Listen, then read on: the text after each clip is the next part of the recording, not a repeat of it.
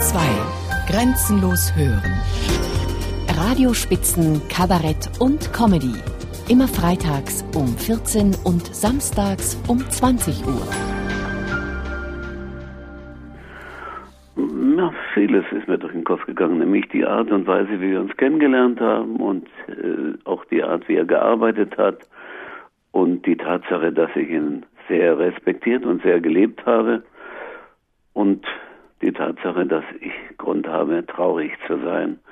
Denn äh, dieser Mann ist äh, um 20, 30 Jahre zu früh gestorben.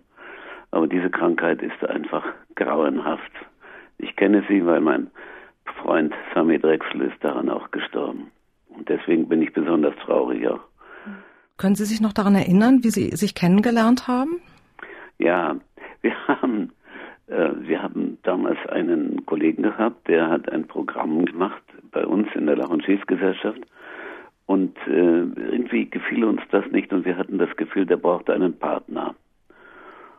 Und in diesem Moment, wo wir eigentlich gesucht haben nach einem Partner, bekam ich einen Anruf von dem Abteilungsleiter vom Bayerischen Rundfunk, vom, vom Radioprogramm Helmut Kirchhammer und sagte, wenn ihr jemanden sucht, der sehr begabt ist, ich habe hier eine Kassette, ich schicke euch die. Ich habe die Kassette abgehört und das war Jörg Hube, den damals noch keiner kannte, der kam aus Salzburg von der Schauspielschule.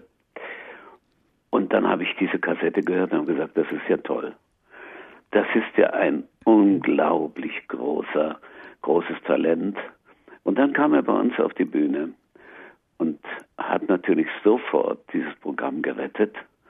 Und dann leider Gottes ist er dann nicht mal bei uns geblieben, weil er hat dann durch die Tatsache, dass er so gut war, so viele Angebote gehabt, so dass er dann ein eigenes Programm gemacht hat. Und dann kam er, natürlich, weil er von Haus aus ein Schauspieler war, dann kam er ans Theater, dann kam er zu den Kammerspielen, dann kam er zu Dieter Dorn, dann kam er ins Residenztheater und da war er längst ein Star geworden, ein, einer von den ganz Großen.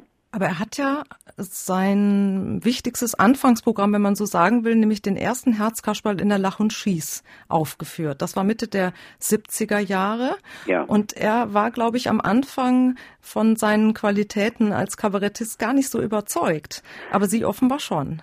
Wir sofort. Der Jörg, wir haben ihm das ausgeredet. Er, hatte, er war immer geplagt von Selbstzweifeln. Jörg war nie zufrieden mit sich. Er war hochkritisch gegen sich selbst. Und er hat immer seine Qualitäten unter den Scheffel gestellt, weil wir haben gesagt, Jörg, bitte mach dieses Programm, es ist großartig. Nur die Premiere, die er uns gemacht hat, die war natürlich ein bisschen daneben gegangen. Und dann hat er sich doch überreden lassen und hat dann im Fraunhofer hatte dann das Programm neu poliert und hat es zu einem Riesenerfolg gemacht. Und dann hat er ja, glaube ich, vier oder fünf Versionen davon gebracht. Von dem berühmten Herzkasperl. Ja. Das war für ihn eine sehr wichtige Figur, also auch inhaltlich eine wichtige Figur. Was glauben Sie, Herr Hildebrand, was diese Figur mit Jörg Hube selbst zu tun hatte? Man hat das Gefühl, das hat schon viele autobiografische Züge gehabt. Die waren identisch. Dieser Herzkasper und der Hube überhaupt der Hube und sein Leben, das war alles identisch. Der Hube war, man sagt das so, der war echt. Der hatte nicht gespielt, der hat, sein Leben war so, wie er auf der Bühne war.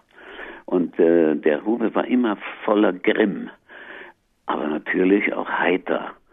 Und er hat es geschafft, diesen Grimm, dieses, dieses grimmige Lachen zu erzeugen. Und äh, jedes Mal hat man das Gefühl gehabt, dieser Zorn bringt ihn, der, der bringt ihn noch einmal um. Es wird, er wird, er packt das nicht. Aber er hat es natürlich immer gepackt. Ich bin begeistert gewesen von ihm. Ich habe fast alles, was er gemacht hat, gesehen. Auch seine Fernsehleistungen, die er gebracht hat. Und auch dieser Kriminalbeamte in, in der Löwengrube, eine hinreißende Rolle, mhm. Wo er drei Generationen gespielt hat. Den aus der Kaiserzeit, den in der Nazi-Zeit und den danach. Und äh, das, war, äh, das war großartig. Es ist ja auch eine große Ausnahme, dass ein Schauspieler gleichzeitig als Kabarettist so überzeugend ist. Man sagt ja immer, dass das Schauspiel und das Kabarett eigentlich zwei unterschiedliche Welten sind. Wie sehen Sie das? Was glauben Sie, wie hatte das eigentlich so überzeugend hinbekommen, diesen Spagat? Er war beides. Das ist in der Tat so. Das Theaterspielen bedeutet ja, dass man die vierte Wand hat dass also die Wand zum Publikum nicht existiert für den Schauspieler, während der Kabarettist diese vierte Wand praktisch braucht. Das ist sein Auftritt. Er muss den Zuschauern ins Gesicht sehen. Und Hube konnte beides. Er ist auch nie ausgebrochen. Er hat die Regeln eingehalten. Er war diszipliniert. Gibt es für Sie so etwas wie Schlüsselmomente, die Sie erlebt haben, als Sie ihn auf der Bühne gesehen haben, an die Sie sich gerne erinnern? Ja, es gibt mehrere, mehrere. Das erste Mal, als ich merkte, ich bin bei einem großen Moment dabei, war die Parodie, die der Jörg auf den Strauß gemacht hat. Nun wurde er damals, Strauß wurde ja von vielen äh, parodiert. Und das war aber unvergleichlich. Am Tag vorher hatte ich diesen Monolog von ihm auch schon gesehen, da war das nicht dabei. Am nächsten Tag war ich Augen- und Ohrenzeuge, wie er die berühmte, die berühmte Parodie auf Strauß, die alle nachgemacht haben nachher, nämlich das Einziehen des Genickes, also wo er seinen Kopf praktisch zwischen die Schultern nimmt und dann nach vorne schießt, das ist an einem Abend passiert. Und das haben alle Kollegen nachher kopiert. Und dann eine andere Geschichte, und das war unvergleichlich. Wir haben einen Wahlabend gemacht in der Nähe von Stuttgart, in Esslingen, in einem riesen Zelt bei, vor 3000 Zuschauern. Und wir hatten vorher eine Besprechung und äh, Huber hat mir angeboten, ich habe den Abend praktisch so ein bisschen koordiniert, bin auch selbst mit aufgetreten und er sollte als Schlussnummer kommen, und zwar direkt als Strauß mit dem bayerischen Defiliermarsch und sollte dann als Strauß mit dem Publikum ins Streit geraten.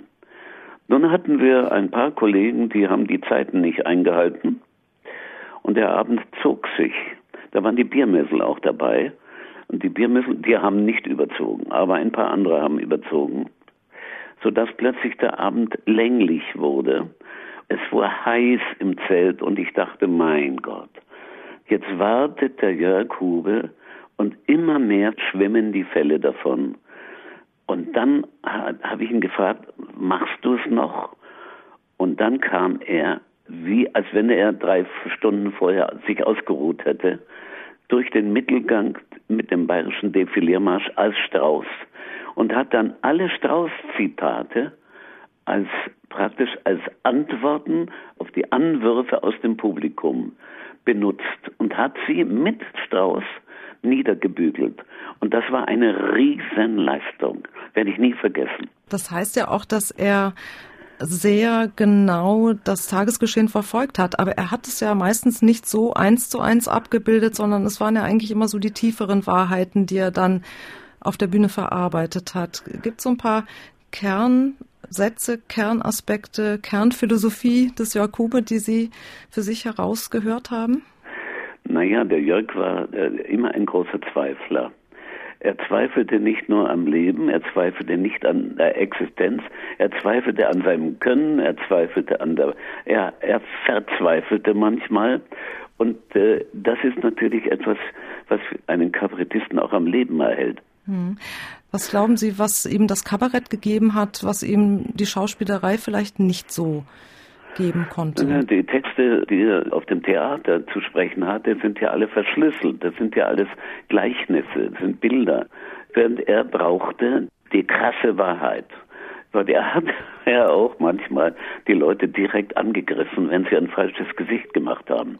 Ich kann mich erinnern, im Fraunhofer hatte mal jemanden, der widersprochen hat und also richtig blöde Sätze gesagt hat, den hat er mit einer Rolle Papier also richtig links und rechts hat er ihn, hat er ihn geschlagen. Es, also er brauchte die Aussage. Er musste den Leuten sagen, wie sie sich verhalten und äh, dass ihm das Leben so in dieser Weise nicht gefällt. Also eigentlich ein Moralist. Natürlich war er ein Moralist. Das ist ja nichts Schlechtes. Hm. Was würden Sie sagen, bleibt sozusagen als kabarettistisches Vermächtnis von Jörg Hube? Das, was er verbreitet hat, das, was er dem Publikum mitgeteilt hat, bleibt als Forderung und das, was er im Publikum verursacht hat, bleibt als Erfolg für einen ganz großen Kabarettisten und das wird unvergesslich sein.